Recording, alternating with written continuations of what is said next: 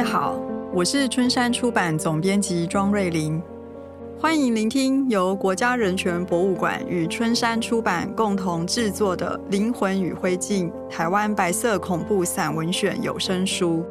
白色恐怖散文选由胡淑文、童伟格主编，共有五卷本，七个主题，呈现白色恐怖时期复杂的历史脉络与精神结构，希望可以透过声音。带读者回到记忆的现场，共同思索人的价值。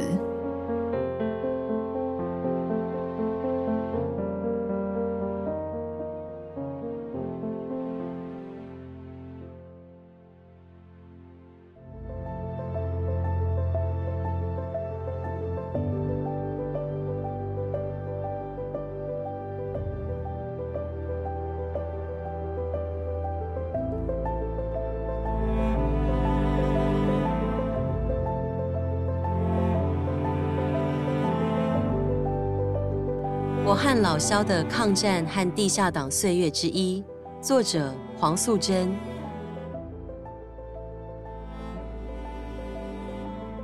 一九三七年卢沟桥七七事变爆发，旅居福州的台湾籍人民在仓前山居留民工会会议之后，决分三批回台。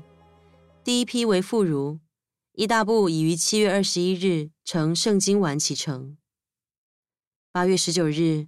第二批以商家为主的台湾籍人民，同样搭乘免费的日本商船“圣经丸”，由福州沪尾启程，开往台湾。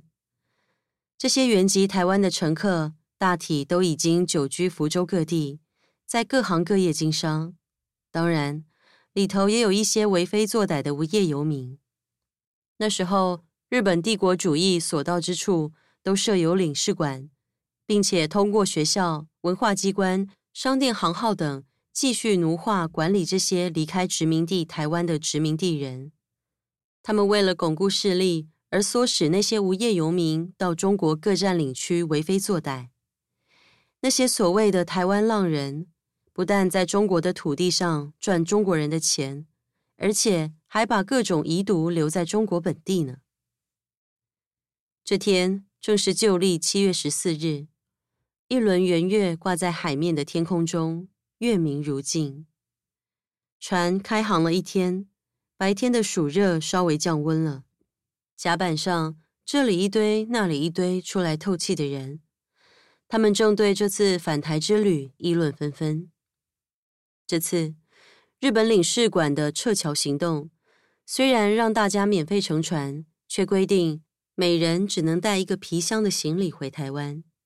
因此，人们都只能空手回家，在福州辛苦了几十年所积存的财产都不能带回家，因为这样，大人们议论着这次的战事是否能像九一八及一二八等侵略战役，几十天后又让他们再回到日常生活的地方呢？大人们担心这次闹大了的战事会延续下去及往后的生活问题。可小孩子们的心情却不一样，因为过去日本不管是打东三省或上海，他制造的战事都是短暂的，只有几天，个把个月就结束了。因此，他们以为这次的卢沟桥七七事变，中国也不会抗日，战事也不会扩大，结果又是日本占领一些地方得到赔偿，然后战事就平息了。因为这样。他们不但没有对未来感到任何不安，反而抱着利用暑假回故乡游山玩水的兴奋心情，准备在回乡探亲后买些日本货、文具等生活用品，再快快乐乐地重回福州继续学业。我原是孤儿出身，养父原籍台北汐止山上。当我四五岁时，全家便迁居福州。当时因为养父中了天才券。奖金两万五千元，于是就在福州开了家台湾饼店，从台湾请了些师傅过去，日子算是过得蛮好的。在这期间，养母又从北头领养了一个妹妹回来，于是我们两姐妹就一起这样生活。之后，我依照规定，在福州台湾人办的东营公学校读书，接受了六年的日本教育。公学校毕业后，养父并不希望我回台湾，要我留在福州读书。于是我就直接报名长老教会圣公会的桃淑女中。因为汉文底子太差的缘故，由小学五年级读起，在福州仓前山的教会女中接受了初中及高中教育。然而，当我念完高二，正在为高三要学的几何三角发愁时，养父母突然命令我树桩回台，暂时躲避战事。那时候，我真如遭晴天霹雳般呆住了。我父亲在香港做生意时，曾听过孙中山先生改革政治、对兴建新中会的演讲，因此培养了民族概念、爱中国的思想。所以平常也不理会日本领事馆的人。父亲没受过多少日本教育，也不学日本话。领事馆除了有位老郑先生两三个月来查看外，从不去找领事馆或台湾工会的人。平常见到日本人时，总是闪躲，很少跟日本人来往。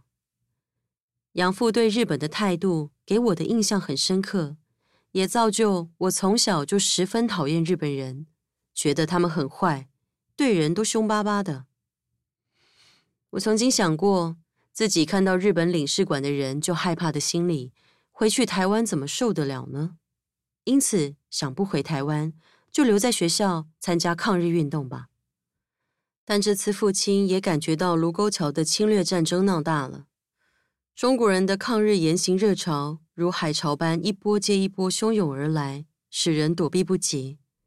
母亲说的不错，台湾人好歹小拖累。我们家虽然只是个老实的饼店商人，却也非躲避不可了。于是就按规定，每个人只能带一件行李，所有的床铺杂当都锁在屋内，由福州南台雇船先到沪尾，赶上圣经湾。当时父亲已是五十岁左右的男人，妈是小脚妇道人家。妹妹只有十一岁，最年轻力壮的就是我了。因为不能顾苦力，这是我此生最累的一次旅行。我和同样假称是厦门人的林基成姐妹在甲板上聊天，她们原籍新竹，她们的父亲和日本人较有联络，知道的消息也比较多。他们说，这次的战争确定不像一二八、九一八那样。我们恐怕很难再回福州继续读书了。我们一直待到感到凉意，才互道珍重，各自回到筒舱，然后怀着对命运未知的忧心，听着引擎震动声奏响的和鸣曲，逐渐入睡。圣经湾载着这批各怀心思的老少男女，在月夜里继续向台湾驶去。卢沟桥事变是中国全民团结抗日的开始。与此同时，台湾正在高喊“大东亚光荣战争”。台湾的报纸和电台每天只报道他们皇军出动多少架飞机丢炸弹的情况，以及势如破竹、所向无敌的显赫战果。相对的，中国的抗战消息却静悄悄的。啊，我的心焦虑极了。中国真的这样不堪一击吗？抗战真的失败了吗？我安慰自己，不，不，不，战争正在延续着，战火正炙热燃烧着，只是战区范围扩大了，全民抗战真的开始了。我看到许多台湾人在皇民化中生活，为大东亚战争争光荣的嘴脸，于是怨恨自己不能在大陆参加抗战。却跑回这鬼地方，天天听着那鬼话鬼叫。我问自己：既然回福州读书的希望已经落空，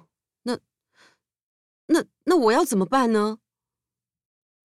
然而，对我们一家来讲，眼前首要解决的就是现实的生活问题。父亲以为只是一时的逃难，回台湾后就暂时住在淡水的外婆家，但是。战争一直拖延下去，日子久了，我们由福州带来的一些积蓄也快用完了，往后的生活费就成了问题。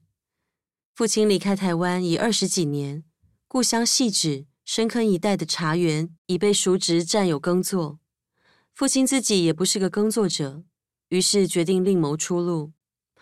但是此时父亲的老东家茶行老板，由于战争的不景气，也不能用他了。我是家里的大孩子，我想素娥妹还是小学六年级，应该继续求学。家里的生计自己一定要挑起来，不能再求学，不能再回中国，不能参加抗战，最少也要先负起养家的责任。这时，住在台北的舅母和表姑告诉我，台北青年有股学北京语的热潮，他们问我。要不要到台北教北京语？我想我的国语发音还算标准，在学校时代还经常代表班上去参加国语演讲比赛，而且还带回一本国语注音符号的字典。只要课后勤查字典，教国语，对我应该不是难事。这样的话，我不必用讨厌的日语，就能心安理得的赚钱养家。于是就到台北。父亲在太平町二丁目法主公庙的附近租了一栋一房一厅的房子，解决了一家人落脚的地方。就职铁道部的仪仗随即介绍三四位同事，每晚晚餐后利用他家客厅的圆桌上课。我自己编教材，每晚教两个小时，每人每月三元。两个月后，学生增加到八位，就改在我们租的房子分批上课。这时，因为保证说我没有申请许可，警察要来调查，我就分别到这些学生家上课。他们有的学绘画，有的读小说、报纸等等。因为大家都受日本教育，离开汉文太久了，每个人都很热忱，我也教得很有兴趣。这样生活也因为有积蓄而逐渐安定了。但是因为未经许可，我心理上很矛盾。既对日本当局充满恨意，也总是怕怕的。我想，总不能一直跟日本人捉迷藏吧。就在此时，和我同船回台的林基成小姐来找我。她的父亲林东贵先生回台以后，也在大龙洞教国语绘画。他告诉我，林东贵先生的国语班不但有申请许可，而且日本当局还要征用他的学员。甚至连广播公司都要请他们姐妹俩去当广播员。他因此要介绍我到宫前町，现在圆山附近的宿舍去教几位高等学校的学生，是客家人，是高知识分子。我因为学识不高，犹豫了一下，自己想想，既然我已经不能升学了，往后的前途只能靠自己努力。何况我在此之前已走出人生的第一步，为什么不敢去呢？岂知这一步跨出去，却是我人生的转捩点。钟九和、萧秀和、钟和明，他们这几位客家青年，也就是钟浩东、萧和应及萧道应，都是富有民族意识、爱中国、仰慕祖国的爱国分子者的后裔。自台湾割让给日本后，就在明里暗地反抗日本帝国主义，是确确实实的抗日分子。他们不但跟我学国语，也爱听我讲大陆的情况，更爱跟我学唱歌。我们唱三民主义，读三民主义，我们唱流亡歌曲。平常他们爱吃中国料理，爱讲家乡话。他们经常谈论中国的抗日战争。他们知道卢沟桥事变是民族的战争，所谓大东亚战争是大和民族和中国人的战争，是抗日的战争。所以，钟和民和萧道应非常想去参加这次的争斗，准备有机会就找同志奔向祖国，参加这民族战争，挽救台湾脱离帝国主义的殖民统治。因为这样，我感到自己学生时代的抗日思想终于找到了归宿。我很乐意的和他们一起筹划着离开台湾，到大陆参加抗日战争的梦想。一九三九年，台湾广电台要招考北京语的广播员。我虽机密教授国语，但管区警察是知道的，所以一定要我去报名。但这批客家学生中，向来沉默寡言的萧道应得知这个消息后，认真的和我讨论。在我的印象中，他喜欢穿唐装，是一位热爱中国的青年。他先询问我的意见，然后表示说这是为日本政府做事，我应该要极力避免，并劝我以和他结婚为由拒绝任职。我和父母商量以后，他们也认为萧道印的建议可行。这样，萧道印和钟九和就在大龙洞租了一间两层楼房，我也假结婚的一起搬过去和他们同居。后来，聪颖爱国的钟九和在台北高校毕业考试后，因肾脏病逝世。我们因为丧失了一位积极的爱国同志而感到痛心。幸好钟和明由东京回台。要我们收拾悲伤的心，一起准备回祖国参加抗战。在台大医院当护士的台湾抗日英雄蒋渭水的女儿蒋碧玉及另一位杨姓护士，也决定和我们组团回去。可惜后来杨小姐因肺病发作不能成行。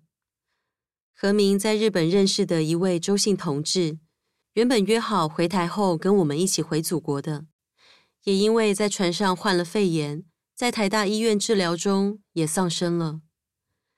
我们未出师先折兵，情绪受到很大的打击。钟九和病逝后，我父母就搬来大龙洞，跟我和老萧同住。一九四零年春天，我和老肖就此顺理成章的结了婚，结束了单身生活。结婚时，屏东家东故乡老祖母、伯父母给了我们一些钱，可我们不举行封建仪式，只做一些喜饼告知亲友，然后把剩下的钱一部分给父亲当做往上海谋生的盘缠，一部分向亲戚朋友购买黄金，以备将来往祖国的费用。二月间，钟和明及他表弟李南风在美浓故乡已办好护照。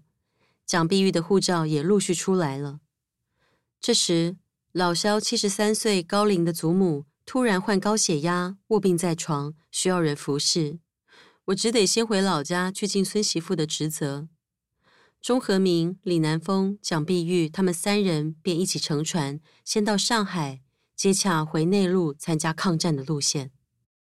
这时，我的父亲也已经赴上海谋生。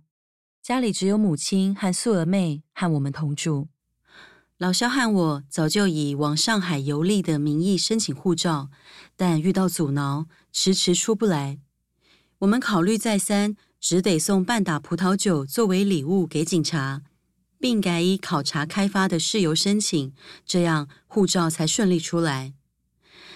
然而，萧家祖母的病未有起色，我们只得再次回乡探望。老祖母牵着我们的手，说：“她赞成我们回祖国，但必须早点回来。”老人家的宽宏大量、不自私的心胸，使我们忍不下心马上离开。毕竟这是生死离别啊！不久，李南风从上海回台湾，他说：“国际情势有变化，日本占领地越来越大，通往内陆四川、重庆的路线被封锁得更加严密了。”只剩香港这条线了。他说：“我们最迟在八月一定要到达上海，跟他们会合，不然香港这条国际路线也可能会被封锁掉。”李南风要回上海时，我们便把先前所买的黄金溶解成金条，塞在屁股里，让他带去，作为大家日后的活动经费。然后我和老萧便安顿我母亲和素娥妹。要他们变卖所有东西，搬到上海和父亲同住。其实我们并不是要远走高飞，一去不回，只是我们此去是要和日本帝国主义为敌，日后也不知道究竟是死着相见，还是活着相逢。可我那素娥妹还是那么天真无邪，他看着我给他前所未见的那么多钱，就对着我傻笑。我只能告诉他。你留着慢慢用吧。唉，当时那种生离死别的复杂感受真难挨。可我知道，对我来说，长久以来参加抗战行列的盼望已经不是遥远的憧憬了。我就要跨出第一步了。